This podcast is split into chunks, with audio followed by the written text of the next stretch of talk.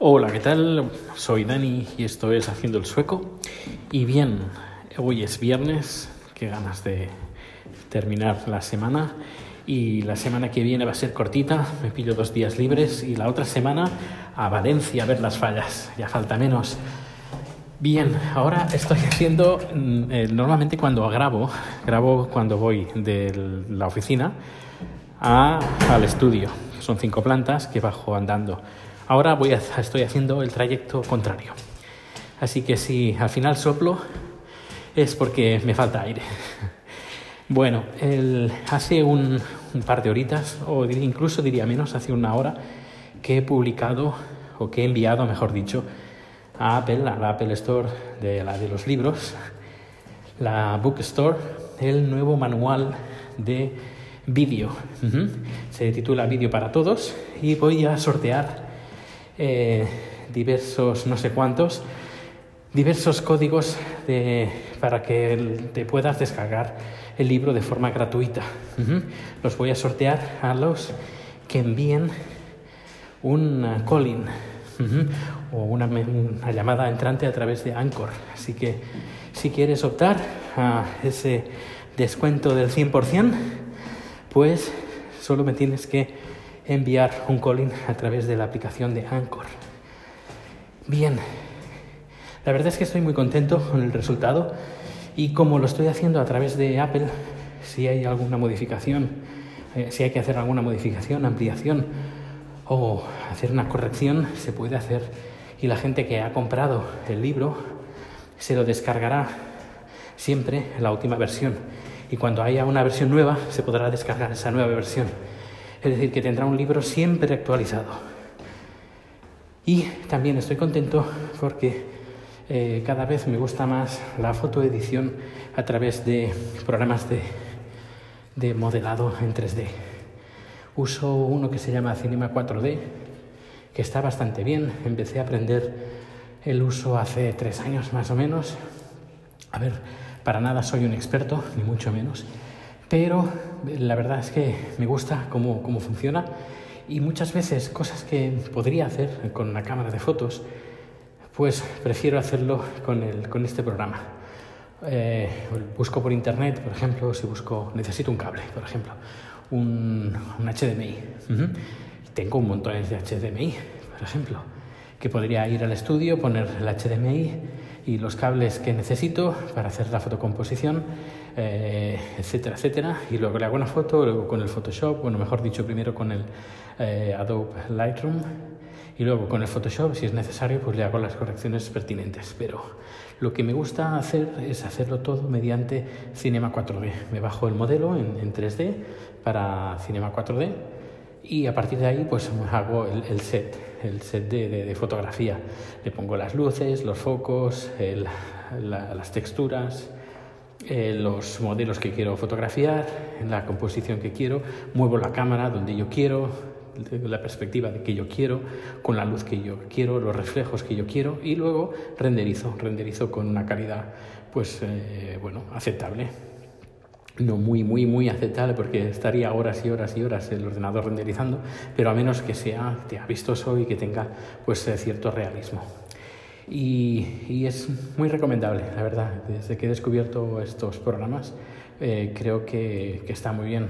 Es más, eh, ayer leí que hay una, un fotógrafo profesional que de, de, modelos que creó una modelo a través de ordenador, de un programa de, de también de modelado, y eh, creó una, un usuario en Instagram donde iba colgando estas fotografías de esta chica, de esta modelo, pero eh, todo el mundo, bueno, tenía miles y miles de seguidores y al final pues eh, decidió decir la verdad que se, esa modelo, esas fotos de modelo que, que, ponía no existían, era todo un modelo falso, era todo hecho, generado a través de ordenador. Y te da como creador, como director, como fotógrafo, en este caso, te da unas ventajas, en este caso mi, mis ventajas sería a nivel de fotografía aspectos técnicos, eh, pues te da unas ventajas que con la fotografía tradicional pues no, no, no te permite. Así que es muy interesante. Así que por eso no te extrañe el, que mucha publicidad que se hace de productos, de coches, la mayoría se hacen a través de ordenadores. Eh, por ejemplo, cajas de productos, las cajas Kellogg's, eh, por ejemplo, o tomate triturado solís y esas cosas, pues eh, se hacen por, normalmente se hacen por ordenador. Muchas de esas cosas se hacen por ordenador. Es más, eh, incluso porque el mismo fabricante fabrica el mismo producto para varios mercados y cada mercado le pone un packaging diferente o incluso un nombre diferente. Desde encuentras aquí un, por ejemplo, eh, Frigo, aquí no existe, pero existe la empresa, pero no se llama Frigo se tiene otro nombre, ahora no lo recuerdo, pero tiene otro nombre. Así que quien se encarga de hacer la, la publicidad, lo que hace es eh, inserta, va insertando, la misma publicidad va cambiando el, el, el, en el montaje, va cambiando el packaging, va cambiando el producto. Y normalmente en esas grabaciones se lleva un producto mm, con un, de, de color verde o un producto en la caja blanca o caja vacía y luego en postproducción, en postproducción se inserta ahí pues el logotipo, la caja, lo que sea. Y eso se hace mucho, muchísimo más de lo que te imaginas. Incluso en, Internet, en YouTube, incluso puedes ver algunos vídeos eh, que explican cómo, cómo, hacen este proceso. Y además es muy interesante. Es como hacer los efectos especiales de Juego de Tronos, pero en publicidad. Sabes que en Juego de Tronos pues insertan los fondos, cambian los personajes, cambian las caras, las desfiguran, los zombies y esas cosas. Pues lo mismo, pero en publicidad. Y se, se, se lleva haciendo desde hace un montón de años. Bueno, pues nada, ya iré comentando a ver cuándo sale el libro. Hasta luego.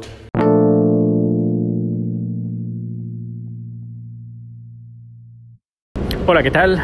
Bien, ya a punto de finalizar el día de hoy, llegando a, bueno, llegando a casa. He ido a hacer unas compras en el súper que tenemos cerca de casa, que además se compra muy bien, muy barato. Y dos cosas. Una recomendación muy, muy, muy, muy, muy, muy importante de un podcast que se llama El Descampado. Muy recomendable. Eh, todos los números, incluso los números eh, así un poco bizarros, pero eh, bizarro como, como el significado en inglés, de raro, extraño. Eh, y curioso, pues nada, el descampado muy, muy, muy bueno. El locutor, eh, fantástico, se comunica de una forma, bueno, es un profesional, muy estilo radiofónico, pero bien, no, yo no hablo de, estilo radiofónico aburrido que a la antigua, sino un estilo radiofónico muy, muy, muy, muy actual, con una forma de hablar muy, muy directa, eh, muy gracioso además. Eh, hace también diversos personajes, está muy, muy, muy bien, muy recomendable. El descampado. Y ya me dirás, si lo escuchas, ya me dirás qué tal. Yo lo escuché, que lo recomendaron en, en el podcast de Amañece y desde ahí pues estoy súper enganchado a ese podcast. Y segundo tema, que a lo mejor me llevará a mi muerte, quizás, o no, o al borrado de este podcast, o de este capítulo, no lo sé. Bueno, eh, hace, hace bastante tiempo que Chat y yo intentamos, estamos intentando hacer el pastel japonés de queso, que es un pastel muy esponjoso, muy esponjoso. Hemos, eh, bueno, durante bastante tiempo hemos intentado recuperar, recopilar las mejores recetas, pero no hay manera, no hay manera. Primero parecía una, una, tortilla, el segundo una tortilla, pero bueno, solo se podía comer un centímetro del pastel, lo demás era incomible. La tercera vez salió, bueno, está bien. La cuarta vez eh, descubrimos un secreto, que es que el pastel, eh, mientras estás haciendo el pastel, todo tiene que estar a una temperatura elevada y al final creo que hemos detectado dónde está el problema. Y es en la harina. Cuando todas las recetas hablan de harina normal y punto.